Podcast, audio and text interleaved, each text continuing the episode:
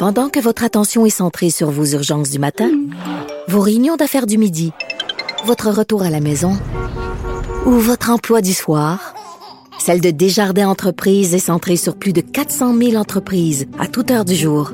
Grâce à notre connaissance des secteurs d'activité et à notre accompagnement spécialisé, nous aidons les entrepreneurs à relever chaque défi pour qu'ils puissent rester centrés sur ce qui compte, le développement de leur entreprise.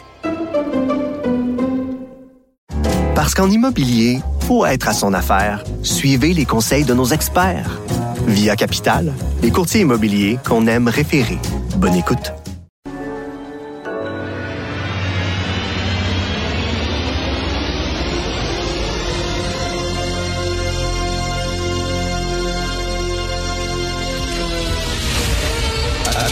Attention, cette émission est laissée à la discrétion de l'auditeur. Les propos et les opinions peuvent choquer. Peuvent choquer. Oreilles sensibles s'abstenir.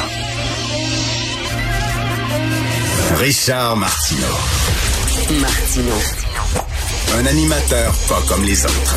Richard Martineau. Cube Radio. Bonjour, bon jeudi. Merci d'écouter Cube Radio. Que font les familles québécoises ces temps-ci? Qu'est-ce qu'elles font? Elles coupent dans les dépenses. C'est ça, hein? Gérer en bon père de famille et bonne mère de famille, à un moment donné, tu t'assois, tu fais un budget, l'argent qui rentre, l'argent qui sort, puis là tu dis ben là, il y a plus d'argent qui sort que d'argent qui rentre, il va falloir couper dans les dépenses. Alors pour certains, c'est qu'au lieu de faire deux voyages par année, on va en faire un. Puis au lieu d'aller au restaurant euh, une fois par semaine, on va y aller euh, une fois ou deux semaines, ou une fois par mois. On coupe dans les dépenses. Le gouvernement devrait faire ça aussi. Est-ce que le gouvernement coupe dans les dépenses? Est-ce qu'il fait ça? Non. Pas en tout. À un moment donné, il va falloir qu'il le fasse, parce que ça n'a aucun sens. Il va falloir qu'il fasse comme nous autres, comme les familles, couper dans les dépenses. Euh, J'écris là-dessus aujourd'hui dans le Journal de Montréal parce que le système tient pas. Puis là, je vais, je vais re- relire certaines parties de ma chronique, si vous permettez. Il y a de plus en plus de gens qui prennent leur retraite. Pas vrai? On s'entend là-dessus, là. Ces gens-là vont vivre de plus en plus vieux. Donc, on va devoir les payer à ne rien faire de plus en plus longtemps. Prends ta retraite à 65 ans, tu meurs à 85, on te paie 20 ans à rien faire. C'est correct, tu le mérites, je ne pas contre ça. C'est pas parce qu'ils vivent plus vieux qu'ils vont vivre en meilleure santé. Ils vont être malades, mais plus longtemps. Ils vont avoir besoin de soins à l'hôpital, ils vont se retrouver dans des CHSLD plus longtemps. Ils vont être malades plus longtemps, ils vont mourir plus longtemps. Donc ça, ça prend des soins. Ça fait une pression auprès du système de santé. Les jeunes, on l'a vu, il y a une révolution dans le milieu du travail. Ça leur tente plus de travailler le soir, ça leur tente plus de travailler le week-end, puis ils ont leur raison. Là, donc, il y a des jobs où ça va être difficile de recruter. Éducation, santé, policiers, des jobs exigeantes. Il y a de moins en moins de travailleurs pour payer la retraite et les soins de santé des gens qui sont plus vieux.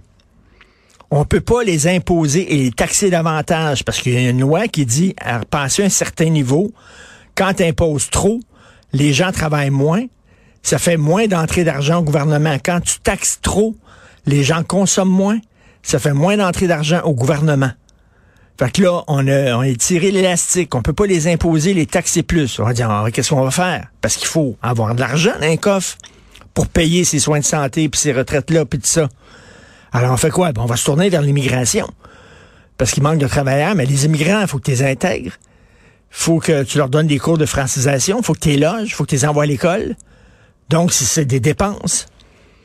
De plus en plus, on demande à l'État de prendre en charge des activités, euh, des, besoins, de répondre à des besoins qui avant étaient répondus par la communauté, par les communautés religieuses, par la famille. Là, on dit c'est l'État qui va s'en charger. Fait qu'on on demande tout le temps à l'État, occupez-vous de ça, puis de ça, puis de ça. Mais ça, ça s'ajoute à la colonne dépenses. Avec l'inflation, les dépenses coûtent de plus en plus cher. Voyez-vous, là? Les dépenses, la colonne des dépenses ne cesse d'augmenter, la colonne des revenus ne cesse de fondre. Ça ne fit pas. La seule façon, si ça c'est une famille, si le gouvernement est une famille, le gouvernement dirait, faut couper les dépenses. Il n'y a aucun Christie de gouvernement qui va proposer ça. On va couper dans les dépenses. Non. Regardez là, des milliards encore pour euh, l'État, pour les travailleurs du public, les travailleurs du gouvernement, les fonctionnaires. Ça grossit, ça grossit, ça grossit. La machine a grossi.